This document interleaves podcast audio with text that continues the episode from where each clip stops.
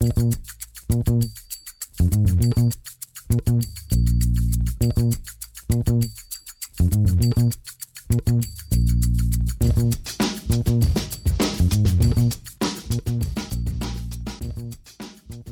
damit hallo und herzlich willkommen zu Football Rausch. Frohes neues Jahr euch da draußen. Mein Name ist Tim Rausch und an meiner Seite ist auch im neuen Jahr Rahman Ruprell. Guten Morgen, guten Mittag, was auch immer. Hallo Rahman. Hallo Tim, frohes neues Jahr an alle da draußen. Rahman, top motiviert. Man wie merkt immer, schon in der wie Stimmlage. Immer. Erst, erster, erster, gerade aus dem Bett gekrochen. Nee, ich bin, ich bin ready. Aber du bist vorbereitet. Du, du hast ja einen Natürlich. Doktortitel erworben, um als Playoff-Doktor hier zu analysieren, was passieren muss, damit das Team und das Team in die Playoffs kommen müssen. Ne? Ja, ich habe den Herrn NFL angerufen, das ist Roger Goodell, und dem mal kurz gesagt, hey, schickst du mir mal bitte alle Playoff-Szenarien. Das hat er gemacht. Und ich habe jetzt alles perfekt aufgelistet, was wie passieren muss, damit wer, wie auch immer, noch in die Playoffs kommt. Da gibt es die wildesten Szenarien und ähm, ich habe richtig Lust, euch die gleich zu erklären. Rahman hat sie alle. Wir werden natürlich auch noch ein bisschen über die Einzelpartien reden, die äh, jetzt am, am Sonntag stattfinden. Aber natürlich hauptsächlich darüber, was muss passieren, damit Team XY, damit euer Team äh, in die Playoffs kommt. Kleiner Spoiler. Bengals-Fans, Raiders-Fans, Jets-Fans, das wird dieses Jahr dann auch nichts mehr. Selbst in den wildesten Szenarien wird es leider nichts mehr. Ähm, aber alle, viele, viele Teams können noch äh, durch ganz viel Glück und wenig Verstand in die Playoffs rutschen. Ähm, ich würde gar nicht lange drum herum fackeln. Wir fangen, glaube ich, direkt in der mit heißesten Division an, in der NFC East. Die Dallas Cowboys mit 6 und 9 treffen auf die Giants mit 5 und 10 und beide können noch in die Playoffs kommen, Rahman. Beide können noch in die Playoffs kommen. Das ist eigentlich doch die einfachste Division für die Szenarien. Dallas gegen, gegen die Giants, der Gewinner hat schon mal die besten Chancen. Der Verlierer ist raus. Also wenn Dallas gewinnt, dann müssen sie auf eine Niederlage von Washington hoffen. Washington spielt das Sunday Night Game, das ist dann das letzte Spiel. Es gibt kein Monday Night Football am letzten Spieltag. Das heißt, wer gewinnt, muss hoffen, dass Washington verliert.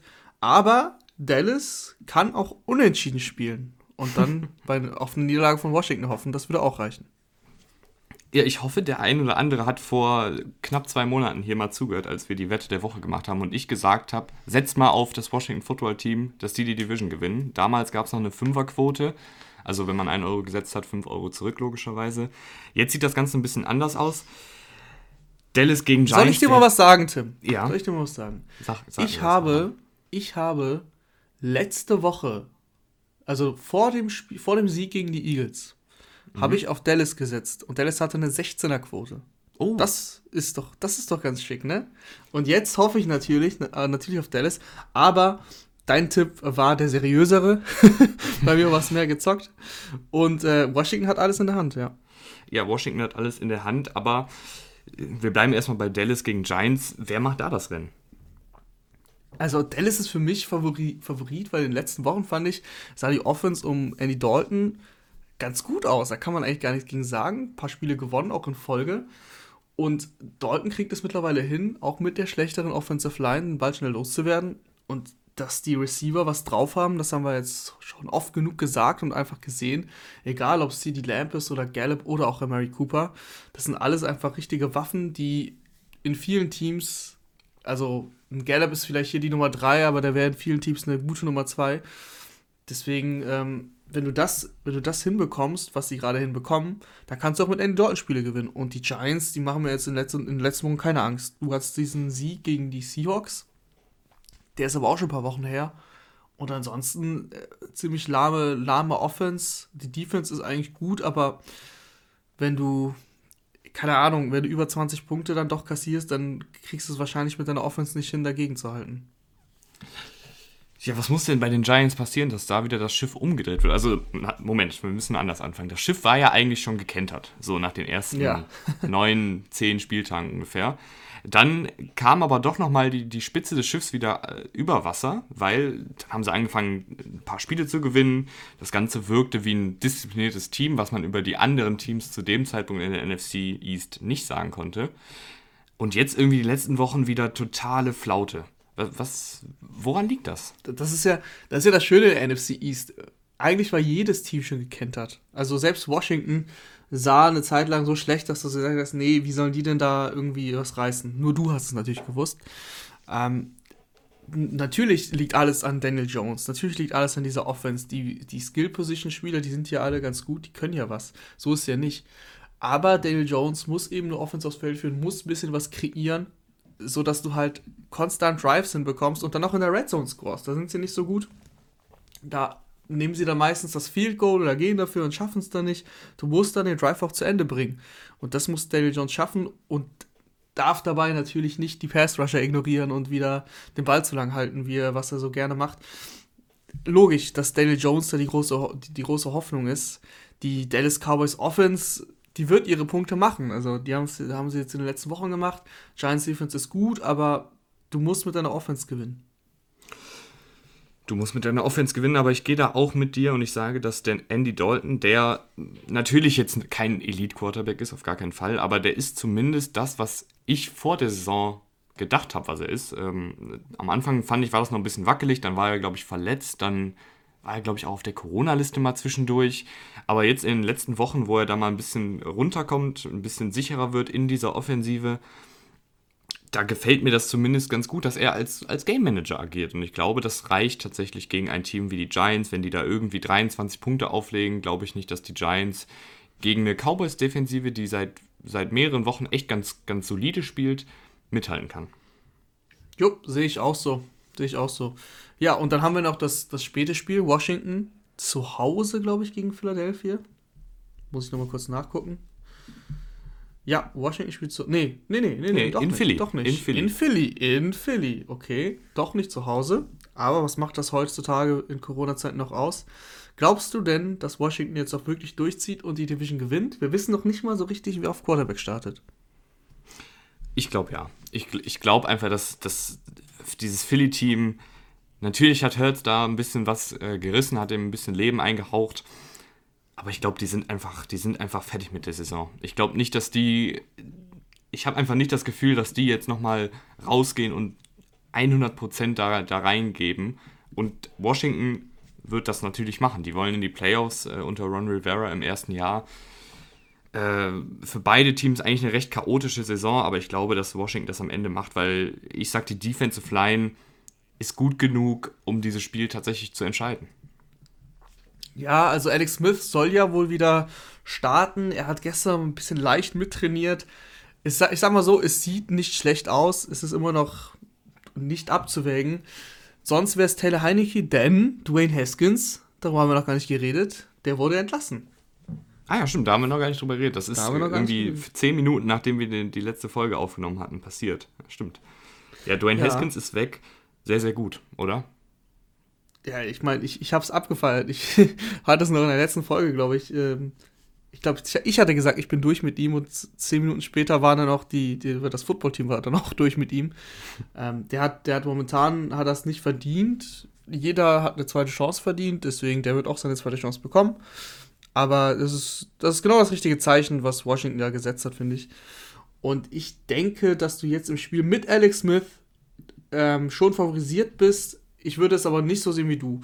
Also Philly hat die Saison in dem Sinne, glaube ich, noch nicht abgeschlossen, weil Doug Peterson um seinen Job kämpft, weil Jalen, Hurts um einen Starterposten kämpft in der NFL und den hat er alles andere als sicher für die neue Saison. Das heißt, der will auch nochmal alles geben. Und ich glaube, wenn du ein Sunday Night Football Game bekommst, in der letzten Woche, dann gibst du dich nicht auf. Also da, da, da sind die dann schon zu stolz für. Da sagen die sich schon, ey, das ist National TV, das ist, das, das ist unser letztes Spiel, das ist das letzte Spiel der Regular Season.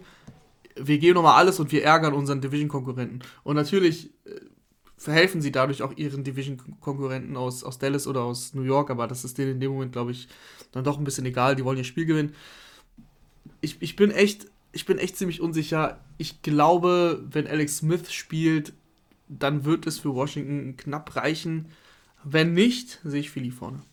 Ah, Taylor Heinecke, der hat ja bei den Panthers auch mal was gerissen. Der hat da, glaube ich, mal ein Spiel gespielt. Der sah ja, auch ganz nee. gut aus jetzt hier gegen die Panthers. Ach, aber äh, das ist natürlich äh, nichts Halbes und nichts Ganzes. Nee, natürlich nicht. Aber ich habe einfach, ich, ich denke, dass ein Chase Young oder einer der Defensive Liner der, des Washington Football Teams, ein Montez Sweat zum Beispiel, der wird das Spiel übernehmen. Chase Young diese Saison, wir haben noch gar nicht Haben wir, ich finde, wir haben noch gar nicht so viel über Chase Young geredet, oder? Hin und wieder mal? Nee, wir so haben, richtig also natürlich haben wir, natürlich haben wir über Chase Young geredet, aber wir haben ja jetzt niemanden so richtig, also wenig Spieler so richtig beleuchtet, weil das hier dann ähm, den Rahmen sprengen würde hier. Ich glaube tatsächlich, dass, dass Chase Young dieses Spiel übernehmen wird. Der hat dieses Jahr, und das ist ja das, das, das Geile an Chase Young, der hat dieses Jahr schon fünf Forced Fumbles, natürlich auch 33 Pressures, äh, 6 Sacks, aber eben diese fünf Forced Fumbles, das sind für mich ist so ein entscheidender Wert als Passrusher. Natürlich kreieren viele Passrusher gut Pressure, es kreieren viele Passrusher gut Sacks, aber dieser Forced Fumble ist da halt nochmal eine ganz andere Dimension, weil du halt den Ball meistens dann kriegst. Und wenn ich mir die, die Philly Tackles angucke, das ist momentan Matt Pryor, und Jordan Mailata. Jordan, Jordan Mailata, eine sehr, sehr coole Story, war mal ein Rugby-Spieler in Neuseeland vor drei, vier Jahren, also spielt erst seit drei, vier Jahren Football. Hat diese Saison echt ganz solide gespielt, aber jetzt zum Beispiel gegen die Cowboys, gegen, gegen gute Passrusher wie ähm, Alden Smith, äh, DeMarcus Lawrence und auch Randy Gregory, der alte Junkie, der aber trotzdem sehr, sehr gut Football spielen kann, ähm, hat er dann doch seine Probleme. Also gegen, gegen die Cowboys fünf Pressures zugelassen, ein Sack ich glaube, dass Chase Young den sehr, sehr dominieren wird. Und ich glaube, dass dann auch Hertz, der natürlich ein paar, paar nette Plays gemacht hat, muss man ihm auf jeden Fall lassen, aber der ja jetzt noch kein ausgereifter Pocket-Passer ist, der den Ball schnell loswerden kann. Washington siehst du also in den Playoffs. Ich sag, ja. wie gesagt, mit, äh, mit Alex Smith ziehe ich mit, sonst nicht. Gehen wir dann weiter? Ich, in welche Division wir gehen wir jetzt? weiter. Ich, ich, ich würde sagen, wir gehen in die in deine Division, in die Division in der Division. Baltimore Ravens. AFC North. Ja, da gibt es wirklich viele bunte Szenarien. Also, muss mal kurz äh, hochscrollen. Für Cleveland und für Baltimore gibt es verschiedene Szenarien. Also, ich fange mal, fang mal an mit Baltimore. Ganz, ganz einfach. Win and you're in. Das heißt, ein Sieg würde einfach reichen, dann bist du drin, dann ist alles, dann ist alles egal. So, wenn sie aber verlieren, und jetzt äh, holt den, den Zettel raus und den Stift, ich diktiere ähm, dann würde eine Niederlage von Cleveland reichen. Egal, was sonst passiert, du verlierst, Cleveland verliert auch, bist auch drin.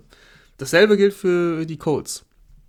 Wenn du verlierst, Cleveland gewinnt aber, aber Indianapolis verliert, bist du auch drin. Indianapolis spielt aber gegen die Jacksonville Jaguars, also das ist jetzt nicht so wahrscheinlich. So, wenn du unentschieden spielst und Miami verliert, bist du auch drin. Aber wenn du jetzt, wenn du jetzt verlierst und Miami ähm, Nee, wie habe ich es genau? Wenn du verlierst und Miami verliert, das würde nicht reichen. Du musst schon ein Unentschieden für spielen. Genauso, das gleiche gilt auch für, für Tennessee. Also, wenn wenn du Unentschieden spielst und Tennessee verliert, bist du auch drin. Wenn du Unentschieden spielst und Cleveland spielt Unentschieden, also wenn beide Unentschieden spielen, bist du auch drin. Jetzt, und, jetzt wird es natürlich. Jetzt wird's ja, und dann habe ich, hab ich noch eins. Wenn du unentschieden spielst als Baltimore und die Colts auch unentschieden spielen, bist du auch drin. Das sind die sieben verschiedenen Szenarien. Müsst ihr euch nicht alle merken, wenn Baltimore gewinnt, sind sie in. Das ist das Entscheidende. Ja, und Baltimore gegen die Bengals, das sollte doch eigentlich eine machbare Aufgabe werden, obwohl die Bengals natürlich sehr, sehr gut aussahen letzte Woche gegen die Texans. Wenn die Baltimore Ravens mit über 10 Punkten Favorit sind bei den Buchmachern und sie sind mit 13 Punkten Favorit, dann sind sie in den letzten Schlag mich tot Jahren 40 zu 0. Das heißt, sie haben noch nie, sie haben noch nie als haushoher Favorit ein Spiel verloren. Ähm, und das werden sie auch gegen die Bengals nicht. Also sind wir, sind wir ehrlich, äh, die Ravens sind gerade wirklich dran, richtig aufzublühen, spielen in den letzten Wochen wirklich gut, hatten auch keine guten Gegner, das, das war jedem bewusst, dass die Ravens in den letzten fünf Wochen den einfachsten Spielplan haben. Aber du musst das dann noch erstmal auf die Straße bringen und die Ravens sind wie kein anderes Team gegen schlechte Gegner. Also die hauen sie dann auch richtig weg. Ich glaube, ich habe sogar letztens gelesen, dass sie die beste Point Differential der NFL haben, weil sie halt so oft so hoch gewinnen. Äh, und das wird gegen die Bengals nahtlos fortgesetzt. Die Bengals waren jetzt wirklich verbessert, aber du hast auch gegen die Texans dann gesehen, dass diese Defense äh, durchaus angreifbar ist, auch wenn die Steelers das nicht äh, verstanden haben. Du kannst die Defense attackieren und die Offense, die kann Punkte produzieren, das hat sie jetzt gezeigt. Aber die Ravens, ich sag mal so, die reißen sich schon am Riemen und ähm, schaukeln dieses Spiel über die Bühne. Dafür sind sie einfach individuell auf jeglichen Positionen zu gut besetzt, im Gegensatz zu den Bengals. Ja, ich glaube, viele müssen wir über das Spiel nicht reden. Das sollte eine relativ klare Sache werden. Ähm, ich, wir können aber noch gerne über eine Baltimore-Personalie reden, über die wir fast noch gar nicht geredet haben. Was hältst du eigentlich von Des Bryant, Rahman? Des Bryant, ich finde es, die, die Ravens haben ja extreme Receiver-Probleme. Also, was heißt Probleme? Es ist einfach, die Qualität ist auf, in der Positionsgruppe bei den, bei den Bengals deutlich besser. Da hast du einfach nicht viel. Du hast Marquise Brown, der für mich immer noch unter den Erwartungen spielt. Du hast Miles Boykin, der ach, schwierig, also wirklich schwierig. Da kommt auch nicht viel, viel Leistung raus. Und ansonsten Devin Duvernay gedraftet, Willie Snead, aber das, ist, das sind alles keine haushohen Namen. Willie Snead war bei den Saints irgendwie der fünfte Receiver und ist hier einer der besten Receiver bei den, bei den Ravens. Das sagt ja eigentlich schon alles. Deswegen finde ich es gut, dass du jemanden wie Des Bryant geholt hast, der zumindest früher ein sehr guter Receiver war und immer noch ab und zu aufblüht. Also der hat natürlich noch die Moves drauf. Er weiß natürlich noch, wie das Spiel funktioniert. Und das ist in den Playoffs dann irgendwann wichtig, wenn du in der Red Zone einen Contested Catch machst dadurch einen Touchdown fängst, dann ist es doch schon, hat es sich, hat es sich doch schon gelohnt. Deswegen finde ich es absolut top und er kommt auch in der Mannschaft gut an, wie ich gelesen habe. Also auch nach dem Touchdown alle mit dem X raus und auch Lamar. alle haben sich richtig gefreut für ihn. Es gibt auch so ein äh, Mic'd-Up-Video mit ihm und, äh, und dem Coach, John Haber. Also das, das wirkte alles sehr familiär und nicht so, als ob er gerade erst seit zwei Wochen in der Mannschaft ist. Ja, das ist doch schön zu hören. Ähm, ich würde sagen, Ravens haken wir ab, die, die machen das Ding und kommen in die Playoffs. Wie sieht es denn dann bei den Browns aus? So, da gibt es da gibt's sogar ein Szenario mehr. Aber wir machen es wir machen's wieder erstmal ganz einfach. Cleveland gegen Pittsburgh. Pittsburgh hat jetzt schon gesagt, dass sie ähm, ihre Top-Starter schonen. Das heißt, Big Ben ist raus, TJ Watt ist raus. Das sind für mich die Top-Starter. Nee, Spaß. Ich weiß jetzt nicht genau, wer noch alles raus ist, aber es sind auf jeden Fall ein paar raus. Cam Hayward. So. Cam Hayward, genau. Marquis Pouncey. Der Center, ja, ist ja, auch raus. Das, das also, sie, sie spielen mit einer besseren B-Mannschaft. Das heißt übrigens auch Mason Rudolph versus ähm, Miles Garrett. Ja. Das ist natürlich, das ist natürlich sehr, sehr interessant. Da habe ich auch schon die diversen witzigsten Memes da draußen gesehen. Ich freue mich ein bisschen drauf. Allein ich denke mal, Miles Garrett wird irgendwann zum Sack durchkommen und dann will ich einfach nur das Bild sehen. Da wird ja nichts passieren, sind wir mal ehrlich. Aber ich würde es trotzdem gern sehen. Ähm, ich bleibe bei den Szenarien. Cleveland gewinnt gegen Pittsburgh, gegen die bessere B-Mannschaft und ist drin. Mehr müssen, müssen sie nicht machen. Wenn sie aber verlieren, dann würde auch eine Niederlage der Colts reichen. Das ist ein bisschen ähnlich wie bei den Ravens, nur dass es noch kurioser ist. Wenn Tennessee verliert, und Miami gewinnt oder unentschieden spielt und Baltimore gewinnt oder unentschieden spielt, dann sind sie auch drin. Es reicht nicht nur die Tennessee-Niederlage. Miami muss auch dabei gewinnen oder unentschieden spielen und Baltimore auch. So, noch ein Szenario. Cleveland spielt unentschieden. Das sind jetzt alle Szenarien, die nächsten. Da muss Cleveland für unentschieden spielen. Dann würde Baltimore verlieren und sie wären drin. Miami verlieren und sie wären drin. Tennessee müsste verlieren und sie wären drin. Indianapolis müsste verlieren und sie wären drin. Und wenn Cleveland unentschieden spielt, Tennessee unentschieden spielt, Baltimore gewinnt und Miami gewinnt, sind sie auch drin. Wer das jetzt nicht verstanden hat, wir machen es einfach, Cleveland gewinnt und sie sind drin. ja, weil gegen eine bessere B-Mannschaft sollte man als Playoff-Team das schon klar machen, oder? Ganz so ist es. Die ganzen Spieler, die Receiver, die auf der Corona-Liste waren, sind zurück. Es gab aber wieder neue Fälle. Harrison Bryant zum Beispiel, der Titan, der gegen die Jets noch gespielt hat, der ist jetzt auch auf der Corona-Liste. Aber ich sag mal so, die wichtigsten Spieler sind zurück. Ein Jarvis Landry ist zurück, Rashad Higgins, einfach die Starting Receiver. Und jetzt ein Harrison Bryant, der fehlt ja nicht so sehr, weil du auf Titan ja wirklich gut besetzt bist mit Austin Hooper und ähm, David Njoku. Deswegen sollte das kaum ins Gewicht fallen. Eine Mannschaft, die ohne ihre Starter spielt, ohne ihre besten Starter, die musst du schlagen. Die Cleveland Browns haben eigentlich ein ganz gutes System, das in den letzten Wochen dann nicht so funktioniert hat, aber ich bin mir ziemlich sicher, dass Pittsburgh und Mason Rudolph äh, schlagbar sind und auch geschlagen werden, wenn es um die Playoffs geht. Was hältst du eigentlich davon, dass, dass Teams ihre ähm, Starter schonen? Ja, die Diskussion habe ich, die gibt es irgendwie jedes Jahr so ein bisschen. Und äh, ich habe es auch mitbekommen, ich finde die irgendwie ein bisschen unnötig, weil das ist erstmal jedem Team selbst überlassen. Das heißt, also man kann sich jetzt nicht, man kann jetzt nicht irgendwie von Wettbewerbsverzerrung sprechen, nur weil ein Team, zum Beispiel die Steelers schon jetzt ihre Spieler, die hatten keine richtige Bye-Week. Das, muss man, das darf man ja nicht vergessen. Durch die ganzen Corona, Corona-Sachen hatten sie ja keine Bye-Week. Und äh, deswegen finde ich das völlig verständlich. Ich bin, ich bin kein Fan davon, dass jetzt zum Beispiel Patrick Mahomes geschont wird äh, bei den Chiefs, weil die ja sowieso eine Bye-Week haben. Das heißt, Patrick Mahomes hat jetzt zwei Wochen frei. Da finde ich, Gut, dass du das sagst, Rahman. Gut, dass du das, weil das war nämlich das, worauf ich hinaus will. Aber okay. wenn du noch was sagen willst, dann. ja, ich, ich führe noch ein bisschen aus, weil jetzt hast du zwei Wochen frei und da kommst du ein bisschen aus dem Rhythmus. Das haben wir letztes Jahr bei Lamar Jackson gesehen. Äh, bin ich einfach kein Fan von, aber ich kann es trotzdem verstehen, weil du natürlich der größte Depp bist, wenn sich Patrick Mahomes jetzt im letzten Spiel verletzt. Also, du bist du wirklich ja. der größte Depp. Logisch, logisch. Ähm, aber ich muss auch sagen, gerade bei Patrick Mahomes, diese Chiefs-Offensive ist natürlich, wenn sie klickt, die beste der Liga. Aber ich finde, man kann auch sagen, dass die Chiefs-Offensive gerade jetzt im letzten Spiel doch sehr, sehr wackelig noch war.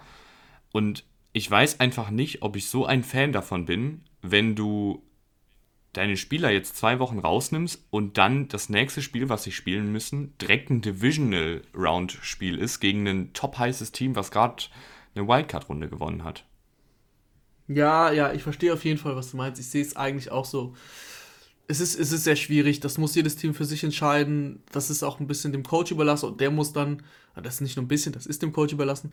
Und der muss dann aber auch mit den Konsequenzen leben. Also wenn sie dann verlieren, dann kannst du dem das vorwerfen, dann muss er sich das anhören so oder so, die Entscheidung liegt beim Coach. Und ich glaube, dass die, die Chiefs trotzdem abgebrüht genug sind, um im Entscheidungsmoment dann das aufs Gaspedal zu drücken. Das machen sie immer, wenn sie noch einen Drive haben und in den Rückstand liegen, wie gegen die Falcons.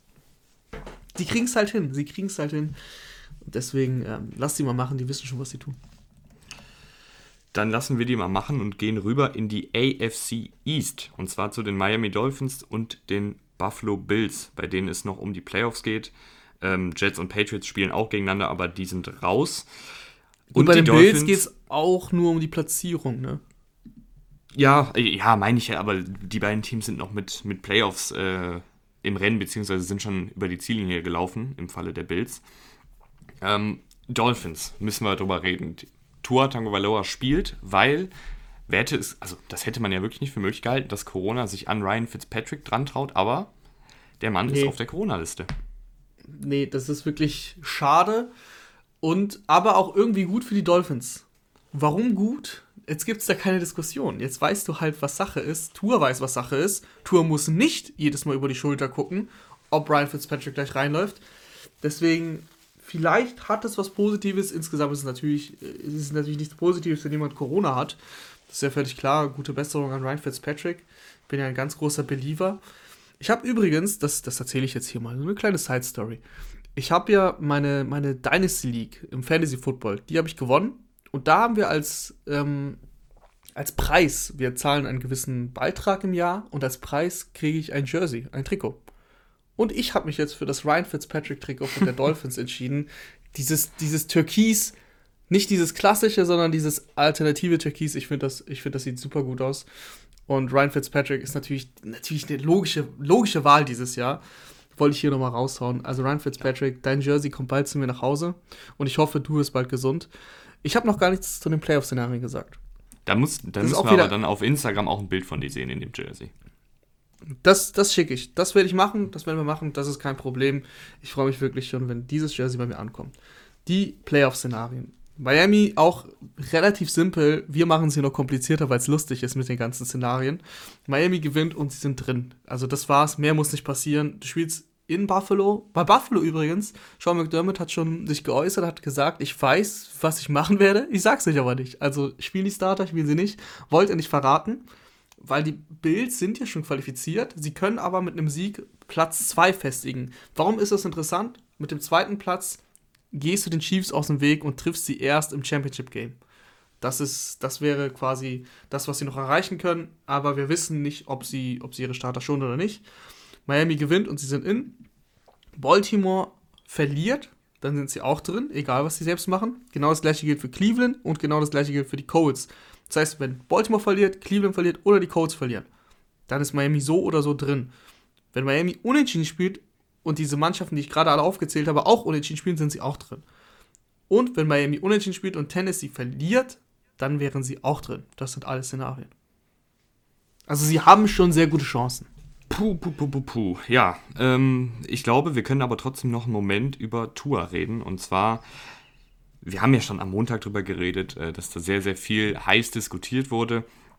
Und ich glaube, dass das Hauptproblem dabei ist auch, dass Justin Herbert und Joe Burrow bis zu seiner Verletzung sehr, sehr gut gespielt haben. Und wenn du zwei Ferraris vor der Tür stehen hast und einen VW Polo daneben, sieht der VW Polo halt nicht so gut aus, ne? Aber ist für dich Tour trotzdem okay als Starter oder würdest du sagen, nee, der ist auch einfach ohne Justin Herbert und ohne Joe Burrow wäre der auch nicht gut im Vergleich. Ja, er hatte, er hatte jetzt, er hatte jetzt ein paar schwache, schwächere Auftritte insgesamt. Er hatte aber auch zwei gute. Ich finde es ich find's schwierig. Also, wenn du ganz normalen Quarterback evaluierst, der jetzt sein Rookie-Jahr gerade spielt, der mitten in der Saison dann irgendwann reingeworfen wurde, dann finde ich es völlig okay, was Tour bisher gezeigt hat. Logisch, dein, dein Vergleich fand ich sehr gut mit dem, mit dem VW Polo und den Ferraris. Das ist halt so. Dann siehst du nicht so gut aus als VW Polo. Aber ein VW Polo fährt dich wahrscheinlich über mehrere Jahre sehr solide. Und die, mehrere, die mehreren Jahre, die werden irgendwann auch entscheidend. Deswegen, ich, ich würde jetzt nicht einen neuen Quarterback, ich kann, ich kann mich nicht damit anfreunden. Ich kann mich nicht damit anfreunden. Ich habe es schon häufig gelesen äh, bei diversen ähm, Twitter-Diskussionen, dass sie jetzt auch jemanden äh, Neues reinholen nächstes Jahr und dann für Konkurrenzkampf sorgen. Nee, da bin ich überhaupt kein Fan von. Du hast Tour jetzt gedraftet, jetzt gib ihm halt auch das Vertrauen. Wenn du jetzt den dritten Picks von, von den dritten Pick von den Texans bekommst, den sie vielleicht bekommen, je nachdem wie jetzt der letzte Spieltag ausgewürfelt wird, sie, sie wird, sie werden wahrscheinlich einen Top 5 Pick haben. Dann würde ich halt schauen, okay, wer ist verfügbar in dem Moment. Wenn mir jetzt ein Quarterback in die Hände fällt, an, an fünfter Stelle, vielleicht greife ich dann sogar zu, aber ich würde es jetzt nicht drauf anlegen und ich würde jetzt nicht irgendwie hochtraden oder so, um einen Quarterback zu holen. Da bin ich, da bin ich kein Fan von Miami, Miami hat jetzt Tour geholt, jetzt gib ihm doch wenigstens die zwei Jahre. Und wenn er es dann nicht reißt, dann holst du halt einen neuen. Ich weiß nicht, ob du sofort im Titelfenster bist, wenn du jetzt einen neuen Quarterback holst. Also je nachdem, welchen Quarterback. Wenn du jetzt einen Top-Quarterback bekommst, ist klar, dann bist du vielleicht im Titelfenster. Aber ich meine jetzt jemanden aus dem Draft. Dann bist du ja, der braucht ja auch ein bisschen Zeit. Also dieses sofort Quarterbacks verheizen, nur weil es jetzt bei Kyler Murray und Josh Rosen geklappt hat, dieses Szenario, finde ich nicht, dass du jetzt sagen kannst, dass es immer klappt. Zumal ja auch, ähm, wenn man sich die Statistik anguckt, nicht jeder Erstrunden-Quarterback ist automatisch die, der Halsbringer. Ne? Also das auf, sowieso. Jeden, auf jeden Kyler Murray kommt auch ein äh, Dwayne Haskins. Eben, ich habe letztens eine super Statistik gesehen ähm, bei Twitter. Das war über 50% der, der First-Round-Quarterbacks aus den letzten fünf Jahren, angefangen 2015 mit James Winston und Max Mariota die sind es nicht. Also das sind keine Starting, äh, das sind keine Franchise Quarterbacks. Da sind viele auch gebencht worden, viele reißen es nicht, so wie ein Sam Darnold oder so. Da gibt es wirklich wenige. Also du hast halt, gehen wir, gehen es kurz durch. Du hast dieses Jahr Justin Herbert und Joe Burrow. Ich weiß nicht, ob, du, ob man die jetzt sofort quasi werten kann, aber sie haben, auf, wenn man sie wertet, sind sie auf jeden Fall dabei. Ne? Die haben gute Leistung gezeigt. Aber es ist halt auch nur ein Jahr. Äh, dann hast du Lamar Jackson, Baker Mayfield ähm, und Josh Allen. Aber in die, genau in dem gleichen Draft hast du Josh Rosen und Sam Darnold meiner Meinung nach verloren. Dann hast du Baker, äh, nein, nicht Baker, habe ich, hab ich schon gesagt, Deshaun Watson, Patrick Mahomes, aber du hast Trubisky verloren. Dann hast du Dwayne Haskins verloren, du hast Daniel Jones verloren, Kyler Murray war aber gut. Also es, immer, es hält sich die Waage. Ungefähr 50-50 in jedem Draft, ob du deinen First-Round-Pick triffst oder nicht. Max Mariota habe ich schon gesagt und James Winston. Beide keine Starter mehr. Also allein deswegen wäre ich da vorsichtig. Du, und man, man sagt immer, ja, okay, First Round Pick für einen Quarterback musst du probieren. Aber wenn du es jedes Mal probierst und dann davon halt häufig scheiterst, du verschwendest ja auch auf anderen Positionsgruppen Ressourcen. Und es ist nicht so, dass es ein Offensive Tackle, ein, ein richtig guter Offensive Tackle oder ein richtig guter Pass Rusher, dass der ja egal ist, wenn du den dann nicht bekommen hast. Der wird deine Mannschaft auch schon, der wird deine Mannschaft schon wirklich verstärken. Also ich bin da, ich bin da etwas kritisch du bist da etwas kritisch. Ähm, wie siehst du denn das Spiel generell? Äh, Buffalo Bills gegen Miami Dolphins. Ähm, ist das für dich da entscheidend, logischerweise, ob die Starter spielen oder nicht, ne? Ja, das ist logischerweise entscheidend. Wenn Josh Allen und Co. spielen, sehe ich da überhaupt keine. Also da, da, da haben die Dolphins keine Chance. Buffalo ist das heißeste Team der Liga und da sind wir wieder beim Starter schon Thema. Warum soll ich jetzt, warum soll ich jetzt Josh Allen schon? Josh Allen hat über seine ähm, Karriere bewiesen eigentlich, dass er ziemlich durable ist. Das heißt, er verletzt sich selten. Er hatte das eine oder andere Mal was, auch mal, weil er zu wild war und sich dann irgendwie eine Kopfverletzung geholt hat, kurz raus musste, Gehirnerschütterung oder nicht, überprüfen. Aber ansonsten ist das ja ein Mann wie eine Statue. Klar kann da, jeder kann sich mal irgendwas reißen. Das, da steckst du nicht drin. Aber ich würde jetzt nicht dem Team komplett den Rhythmus nehmen. Und das ist, wie gesagt, für mich ist es das heißeste Team der Liga. Aktuell musst du Buffalo in einem, in einem Power Ranking an einsetzen. Meiner uh. Meinung nach. Ja, doch. Ja, also Power Ranking, Power Ranking kommt ja noch, Raman. Das können wir schon mal teasen. Teaser, ja. Ähm, Power Ranking kommt. Ähm, Jetzt müssen, wir überlegen, wann. müssen wir mal überlegen. Aber, Aber es, es wird kommen, es wird kommen. Vor, vor der Wildcard-Runde kommt von uns ein Power Ranking und zwar nur mit dem Doch, ich weiß wann. Natürlich. Am, am nächsten Freitag. Ja, wir müssen ja auch gleichzeitig noch auf die Spiele gucken. Nein, das machen wir in dem Power Ranking. Okay. Ja, nächsten Freitag das verbinden in einer wir. Das Woche verbinden wir. Power Ranking. Ja, Leute, das verbinden schreibt es euch hinter die Ohren. Auf jeden Fall Buffalo aktuell wirklich. Jetzt habe ich aber schon die Nummer 1 vorweggenommen. Vielleicht, vielleicht hat Tim ja was dagegen und wir entscheiden uns um. Wer weiß. Wer weiß, was am Sonntag passiert. Das können wir auch nicht sagen. Wir können aber sehr davon ausgehen, dass äh, LA Rams gegen Arizona Cardinals ein All-In-Spiel wird. Beide Teams müssen gewinnen, um in die Playoffs zu kommen. Sehe ich das richtig, Rahman? Dr. Rahman, sorry. Ja, ich schaue mir das nochmal an. Also, Arizona muss gewinnen, dann sind sie in den Playoffs, das ist klar. Und bei den Rams gewinnen oder ein Unentschieden. Das würde reichen. Aber es gibt noch ein zweites Szenario und das betrifft äh, die Chicago Bears, die ja mit in diesem Rennen sind. Wenn die Chicago Bears verlieren, dann reicht Arizona ein Unentschieden. Dann sind sie drin. Ähm, die Rams wären so oder so drin, wenn Chicago verliert oder unentschieden spielt.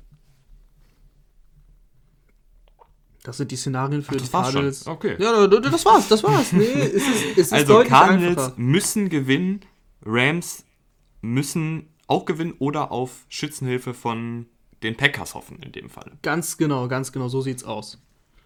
Okay, ähm, ja, Und weil die Rams, das ist, glaube ich, auch sehr, sehr entscheidend Rams, für die Rams. Ja, die spielen auch ohne Goff. Die haben keinen genau, Quarterback. Genau. Und ohne Cooper Cup. Also wirklich mit einer B-Offensive, aber ungewollt. Ungewollt, ja. Ähm, Jared Goff haben wir schon gesagt, der hat sich den Daumen gebrochen. Jetzt steigt John Walford ein. Noch kein NFL-Start. Bin ich sehr gespannt. Äh, ehrlich gesagt, ich habe von John Wolford gehört, nur, aber auch nur im Rahmen von Recherchearbeiten, wenn ich mal eben genau dieses Szenario nachgeschaut habe, was passiert eigentlich, wenn Jared Goff mal ausfällt, weil den Backup, der war letztes Jahr Black Bortles, aber der ist ja nicht mehr da, wobei er wurde doch zurückgeholt. Ich glaube, ähm, Sean McVay wollte ihn zurückholen und hat ihn noch zurückgeholt. Muss ich jetzt mal nochmal noch mal nachschauen. Ja, er hat ihn geholt, aber er soll backuppen. Also ja, ja, klar. Ja, nee, soll klar. nicht starten. Nee, John Wolford war schon die ganze Zeit Backup und dann, dann machst du es auch nicht, dass du, also der John Wolford kennt deine Offense, der war jetzt schon, der war glaube ich schon letztes Jahr Backup, wenn ich mir nicht, also der dritte Quarterback. Wobei, nicht, dass ich jetzt was, also ich Nee, der war nach. noch in der AAF. Hat ja, genau, das wollte ich, das wollte ich nochmal nach, der war in der AAF, der ist 25 übrigens. Das ist nämlich, guck mal, so bereiten wir uns vor. Ich recherchiere nämlich jetzt, während ich aufnehme, was hat er eigentlich in seinem Leben schon gemacht? Ich kann es dir weiter. sagen, der hat, ach, der hat ja, bei Wake bist, Forest. Du bist vorbereitet, ja. Der hat bei Wake Forest vier Jahre gestartet, drei Jahre war es äh, ja, äh, nicht so doll und dann im letzten Jahr war es echt ganz solide. Ist ein mobiler Quarterback, also auf jeden Fall mobiler als Jared Goff. Aber ja, Leute, was, also was erwartet man jetzt groß von einem undrafted Free Agent? Der hat einen okayen Arm, nichts Besonderes, ist meistens sehr, sehr langsam durch seine Reads. Also ich nehme mal an, dass, dass Sean McVay jetzt mit ihm das kleine Einmal-Eins des offensiven Playbooks durchgeht.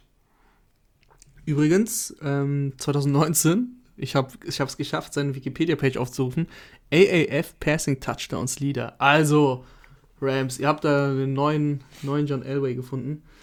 Nee, also gehen wir mal zum Spiel. Die Cardinals, also wenn sie das Spiel verlieren, dann haben sie wie, genauso wie Browns, auch nichts in den Playoffs zu suchen, dann sind sie auch nicht in den Playoffs.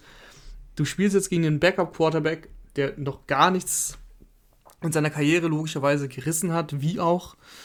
Ähm, deswegen, das ist mir dann echt egal, welche Defense da auf der anderen Seite steht.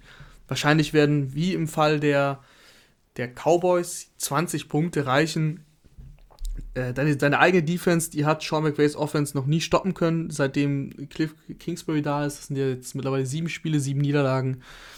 Aber ich bitte euch, liebe Cardinals, ähm, wenn Jared Goff ausfällt, dann brauche ich auch diese Rams ehrlich gesagt nicht in den Playoffs, dass ich das mal sagen würde. Nicht, dass Jared Goff jetzt der Heilsbringer wäre, aber äh, ein, ein Quarterback, der sehr wahrscheinlich, wir werden es sehen, sehr wahrscheinlich etwas überfordert ist, dann in den Playoffs, das ist dann wahrscheinlich auch ein verlorenes Spiel. Und auch ein verlorenes Spiel für die Zuschauer, denn die müssen sich das ja angucken. Deswegen dann doch lieber Kyler Murray, der wild scramblend durch die Playoffs läuft.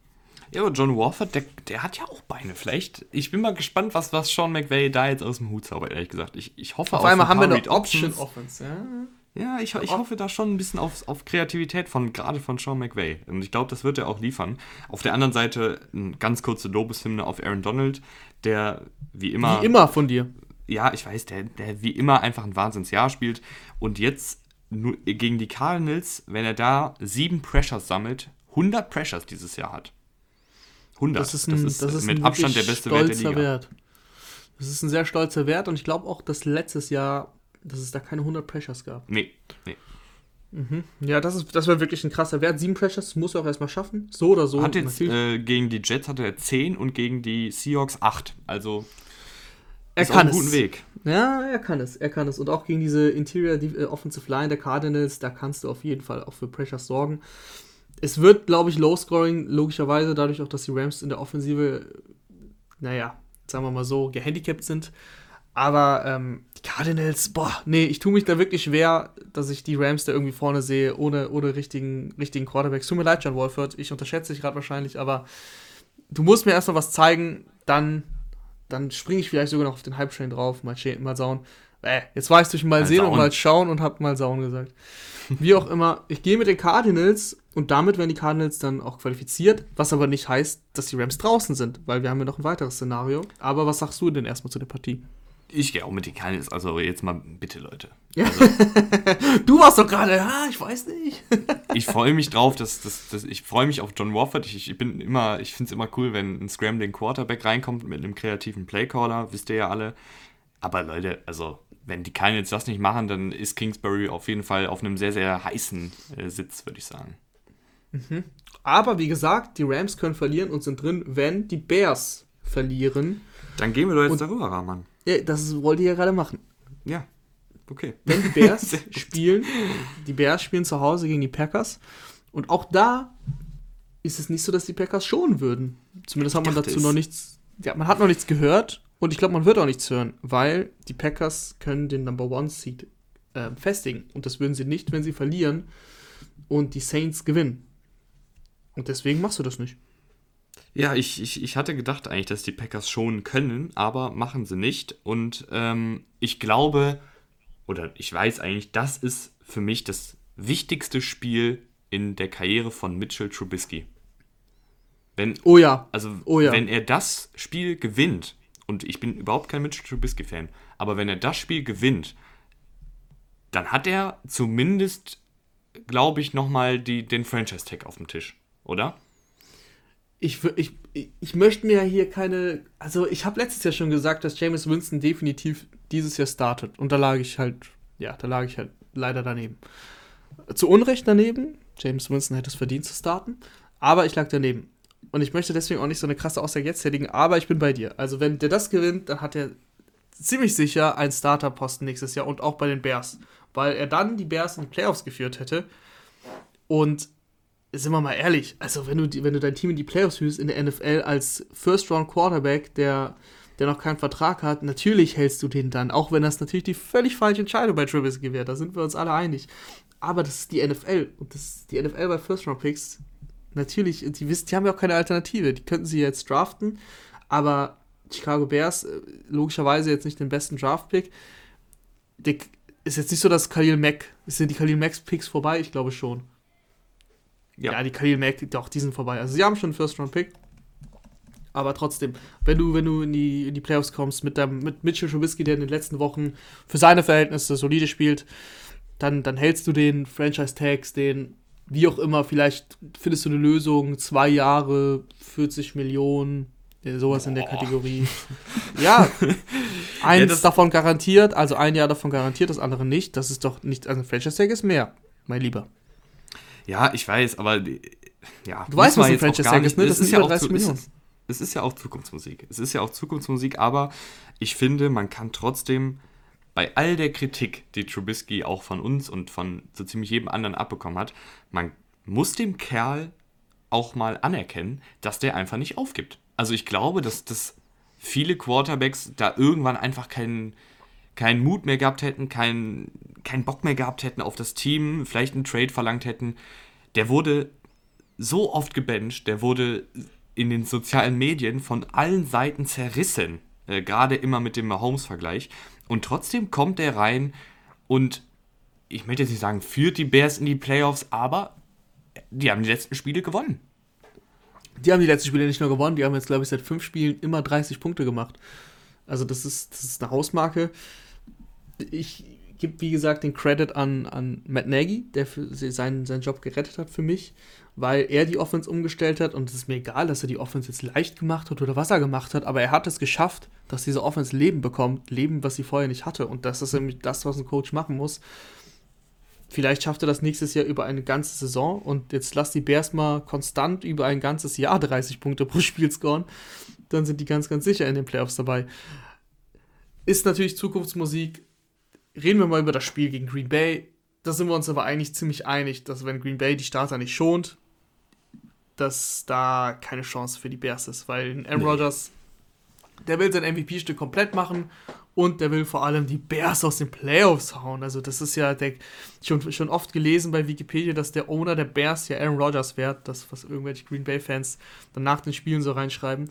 Der hat so eine gute Bilanz gegen, gegen die Bears und der wird alles dafür geben, dass die aus den Playoffs fliegen und er den Number One Seat hat und er MVP wird. Also da, da führt für mich auch eigentlich kein Weg dran vorbei. Sie müssen das allerdings ohne David Bakhtiari machen, den All-Pro Left Tackle, der noch eine richtig dicke Gehaltsverlängerung, äh nicht Gehaltsverlängerung, Vertragsverlängerung mit dickem Gehalt, so, ähm, bekommen hat. Ich muss aber sagen, natürlich schmerzt der Verlust total, aber es gibt wenige Teams für mich in der NFL, die es schematisch oder coachingmäßig, ich weiß nicht, was der Grund dafür ist, aber die Packers Offensive Line habe ich das Gefühl, egal wer da steht, die hält einfach. Ja, Aaron Rodgers sagt denen, sie soll halten, dann, dann hält sie auch. Ja, David Bakhtiari hat schon ähm, zwei Spiele, glaube ich, dieses Jahr verpasst. Also es ist nicht so, dass diese Offensive Line das gar nicht kennt. Und wie du gesagt hast, die schieben dann ein bisschen rum. Ich weiß noch gar nicht genau, ob dann Billy Turner auf, right äh, auf Left Tackle startet. Das müssen wir dann abwarten. Aber sie haben es doch in der, in der Vergangenheit hinbekommen. Aaron Rodgers hält den Ball nicht so lange wie in der Vergangenheit dass er, er arbeitet mehr im Scheme und ein Matt LaFleur wird dann auch jetzt nicht die ganz, ganz tiefen, langen Routen, die lange brauchen, um sich zu entwickeln, jedes Mal callen. Also das weiß er dann schon. Diese Offense funktioniert momentan eigentlich richtig gut. Aaron Rodgers spielt äh, so gut wie lange nicht mehr. Und deswegen glaube ich auch nicht, dass es den mega Einfluss hat, aber man darf es natürlich nicht unterschätzen. Also in, einem, in der Situation, wo du vielleicht zurückliegst und wo du dann vielleicht auch mal diese Big Plays brauchst, wie zum Beispiel die, die Chiefs letztes Jahr im Super Bowl, da dieses, dieses Wasp, dieses Play, wo er Tyreek Hill findet, Patrick Mahomes, da brauchte er zum Beispiel die Zeit und da brauchte er auch den Spielzug, weil sie halt so weit hinten lagen. Da hilft ja dann ein Top-Tackle schon. Ne? Also man darf das nicht unterschätzen. Nichtsdestotrotz glaube ich auch nicht, dass ähm, damit dass, dass damit jetzt die Super Bowl-Hoffnungen begraben sind. Also das wäre auch Quatsch. Kommen wir zur letzten Division, Rahman. Kommen wir zur AFC South. Äh, da geht es noch um alles für die Tennessee Titans und die Indianapolis Colts, ähm, die beide mit 10 und 5 dastehen. Was muss da passieren, damit diese beiden Teams in die Playoffs kommen? Wir sind wieder in der AFC angekommen. Ähm, es, wird, es wird nicht kompliziert. Tennessee, wobei, doch, es ist kompliziert. Es ist kompliziert. Ich, es gibt nämlich zwei verschiedene Szenarien. Es gibt ein Szenario für den Sieg des Division-Titels, also AFC South. Und es gibt das andere Szenario für die Playoffs. Und wir machen jetzt nur die Playoffs. Und das ist ähm, eigentlich relativ leicht für die Titans. Die Titans sind drin, wenn Baltimore verliert. Oder wenn Miami verliert. Oder wenn die Titans unentschieden spielen und Cleveland verliert. Oder wenn T Tennessee unentschieden spielt und Miami unentschieden spielt. Beziehungsweise Baltimore. Mit einem Sieg bist du drin. Mit einem Sieg hast du auch die Division gewonnen. Deswegen relativ simpel, wenn die Colts verlieren, hast du auch die Division gewonnen und bist auch in den Playoffs logischerweise. Also ähm, die Titans haben diverse Szenarien und sollten es auch schaffen, spielen gegen Houston. Die Texans in den letzten Wochen wirklich ziemlich, ziemlich, ziemlich schlecht. Also wenn JJ Watt sogar sich hinstellt vor die Kamera und sagt, wir sind Trash und wir stinken, dann, dann stinken sie auch. 4 und 11 stehen die und Sean Watson in Topform reicht da. Selbst das reicht da nicht. Sean Watson wird wieder seine, seine 300 Passing Yards auflegen und zwei, drei Scores machen, aber die Titans mit, mit Derrick Henry gegen diese Laufverteidigung der Texans, die Laufverteidigung der Texans, die ist so schlecht, die hat sogar gegen die Bengals richtig kassiert, von Samaji Pirine und Gio, Gio Bernard. Ich glaube, ich glaube, Henry hatte schon ein 200 Yard Spiel dieses Jahr gegen die Texans und er macht sein nächstes. Ja, vielleicht knackt er ja sogar noch die 2000 Rushing Yards. Ja, das ist doch ziemlich weit weg, oder? Ja, aber gegen, wenn, wenn er es schafft, dann gegen Houston. Ja, ich muss jetzt kurz nachschauen, wo er denn da steht. Einen Moment. Die Rushing Leaders, wo sind sie denn? Derrick Henry 1777, das heißt 223, oh, okay, 223 Rushing Yards. Das ist möglich. Doch, gegen diese Texans ist das möglich. Ich glaube, im ersten Spiel hatte er 212. Ja, dann lauf Henry Lauf. Doch, doch, doch, das ja, das kann ich mir vorstellen. Also, Titans also die Titans kommen in die Playoffs, ja. Das, das, so. darauf können wir uns einigen. Das ist einfach, aber jetzt bei den Colts mit einem Titans-Sieg wird es schwierig. Genau, bei den Colts wird es schwierig. Ähm, die Colts haben auch natürlich zwei Szenarien, einmal für die Division und einmal allgemein für die Playoffs. Die Division gewinnen sie nur, wenn Tennessee verliert oder unentschieden spielt. Da müssen sie selber gegen die Jaguars gewinnen. Ein Unentschieden, ein eigenes Unentschieden würde reichen, wenn Tennessee verliert. Ähm, aber wir gehen mal zu den Playoff-Szenarien, die interessanter sind. Indianapolis kommt in die Playoffs, wenn sie gewinnen und Baltimore, Cleveland oder Miami unentschieden spielen oder verlieren. Das heißt, die Colts-Fans müssen auf einen eigenen Sieg hoffen und dann nach Baltimore gucken, dann Cleveland gucken und nach Miami und schauen, okay, eine von diesen Mannschaften muss verlieren oder unentschieden spielen. Dann sind sie drin. Bei einem eigenen Unentschieden müssen die genau die gleichen Teams, Baltimore, Cleveland oder Miami, verlieren. Dann reicht das Unentschieden nicht. Ignorieren wir mal das Unentschieden-Szenario gegen die Jaguars, das, das wird nicht passieren. Eine, von, eine, eine, eine der Mannschaften von Baltimore, Cleveland oder Miami müssen verlieren, dann sind sie drin, wenn sie selber gewinnen. Ja, das wird eine ganz harte Nuss für die Colts, glaube ich, oder? Bei den drei wir Teams. Wir sind eben durchgegangen. Mein, wir sind ja, wir sind e-, eben ja schon durchgegangen. Also Baltimore gegen die Bengals, schwierig, dass die, dass sie da verlieren. Cleveland gegen B-Mannschaft aus Pittsburgh, auch schwierig. Die einzige Chance ist für mich Miami. Wenn Josh Allen spielt, dann sehe ich da die Chance, dass Miami verliert und du reinkommst. Ja, das könnt ihr dann ja alles am Sonntag äh, spannend verfolgen. Ich würde sagen, das war's, oder? Dr. Rahman, hast du noch was zu den Playoffs? Bist du heiß? Ich denke ja. Ich bin absolut heiß. Äh, das ist ja die einzige Woche, wo alles am Sonntag stattfindet. Das heißt, äh, 1, 2, 3, 4, 5, 6, 7, 7 Partien im 19 Uhr Slot und 8 Partien im 22 Uhr 25 Slot. Äh, ich empfehle natürlich wie immer die Red Zone. Schaltet rein. Ich das gucke das erste Mal am, am Wochenende jetzt auch Red Zone Rahman. Ja, endlich! Also, Scott Hansen, äh, beste Moderator der NF in der NFL-Geschichte. Äh, das ist wirklich eine lebende Legende. Seit zwölf Jahren macht er, betreibt er die Red Zone. Das ist, das ist Best TV in Sports, wie er immer so schön sagt. Äh, ich freue mich jetzt schon drauf. Ich bin absolut hyped. Ich freue mich auch und äh, ich freue mich auch, wenn ihr uns bei Instagram, Twitter und so folgt. Da werden wir natürlich zu den Spielen wie immer unsere Tweets raushauen, ähm, beziehungsweise auf Instagram nicht, aber auf Twitter logischerweise. Dann gerne auf Spotify auch folgen und wir hören uns dann hoffentlich am Montag wieder, wenn feststeht, wer in die Playoffs kommt. Und dann geht es nämlich richtig um die Wurst, meine Damen und Herren. Bis zum nächsten Mal und noch einen schönen 1. Januar. Ja, Karte hat aber schön aus, meine Lieben. Tschüss, tschüss. Tschüss.